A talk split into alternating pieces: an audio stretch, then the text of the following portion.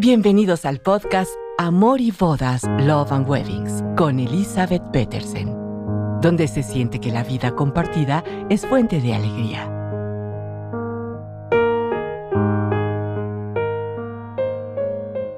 Ya sé, díganme, se oye de lo más paradójico, ¿verdad? Les estoy hablando que estamos en el... Inspirarnos en el libro Los 12 secretos para conquistar el mercado de las bodas y este episodio, el número 4, dedicado a ustedes, proveedores de la industria, dice, escuchar es la clave para vender. ¿Verdad que se oye muy paradójico? Pero no hay nada más sabio en esta industria que estamos dedicados a agradar, a hacer sueños realidad, a hacer que todo lo que ellos desean en su boda sea pausible, requeríamos saber qué es. Y en este mundo que nos ha enseñado que el que no habla, el que no habla, el que no habla, Dios no lo oye, pues sí, es muy cierto. Pero el que no escucha en la industria de las bodas no puede vender. Porque lo que buscamos es que el cliente compre, que el cliente nos compre que se enamore de lo que hacemos una vez que nosotros sabemos cómo y cuándo y de qué forma y qué estilo es el que quiere. En este mundo de las bodas, si deseo vender, es imperativo primero escuchar. El escuchar nos llena de información. Es increíble, por eso les invito a que la primera la que hagan con un cliente que llegó con ustedes después de hacer muy bien su tarea? Nos buscó, nos encontró y toca a la puerta. Entonces, debo de preguntarles, chicos, ¿cómo supieron de nosotros? Porque ahí está toda una información maravillosa. Si ellos dicen, los conocimos en la boda de nuestros mejores amigos y nos encantó esa boda. Cuando nos mencionan a Beto y a Patti, sabemos perfecto que en esa boda hubo música en vivo. Es muy probable que ellos se enamoran de la música en vivo y por eso nos buscaron. O si fue la boda de Francisco y Esmeralda, donde había dos meseros por mesa. Estamos sabiendo que a ellos les gusta el detalle, atender muy bien, asegurarse de servir. La exquisitez.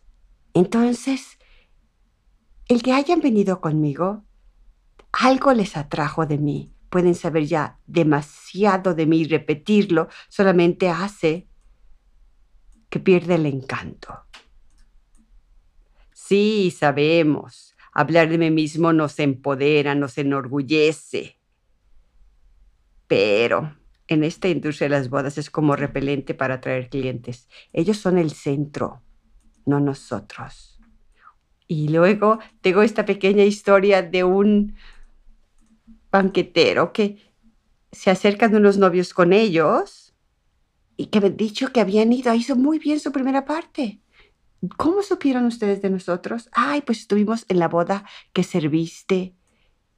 Esa boda en que fueron casi mil invitados y estuvo delicioso que hayas puesto arrachera y que hayas ofrecido salmón y que era intercalado entre cada uno de los clientes. Entonces asumí que, eso comentó el banquetero, asumí que eso mismo querían y pues les invité una prueba de menú, ya lo sentía yo en la bolsa sin haber pagado ningún depósito, ningún anticipo pero omití, lo supo después el banquetero cuando supo no haber sido contratado y una wedding planner posterior le platicó eh, por qué no habían querido, qué, qué tipo de banquete habían buscado y no lo habían sentido, que habían llegado con el banquetero a esa decisión que él pudiese servirlos, porque él se enamoró de esa misma idea, les gustó que intercalaran, pero no terminó, se enfrascó en sí mismo y lo que buscaban era un banquetero que pudiera servir aquello que los invitados, cuando confirmaran su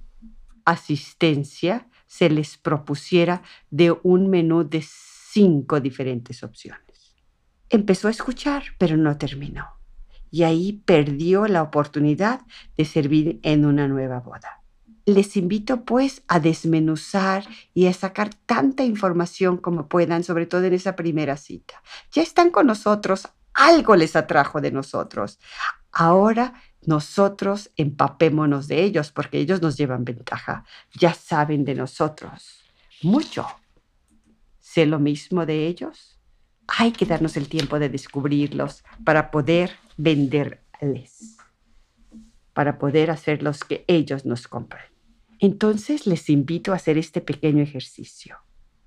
Intenten poner más atención cuando sus colaboradores hablan. ¿Qué tienen que decirnos? Cuando los clientes potenciales, desde la primera llamada, opinan, sugieren, proponen. También es bueno escuchar a los proveedores. ¿Y por qué no a uno mismo? A veces hay creatividad e ideas escondidas que nos gana mejor la rutina. Si ya está haciendo esto bien, si esto está funcionando, seguiría adelante de esa manera. Pero no hay nada más cambiante en este mundo que las bodas que las quieren iguales pero diferentes, siempre con un twist de personalidad. Y si yo me estoy arrutinando porque sé que lo estoy haciendo muy bien, lentamente estoy perdiendo un pedazo de espacio en el mercado que he conquistado. Bueno, pues no olviden, así como lo hacen conmigo cada martes maravillosamente. Gracias por escucharme y luego por enviarme sus comentarios. Sé que son muy buenos escuchas. Sé que lo podrán hacer también en cada cliente que se siente frente a ustedes o cada cliente que les envíe un mensaje por redes sociales o un WhatsApp, que también es una red social, ¿verdad?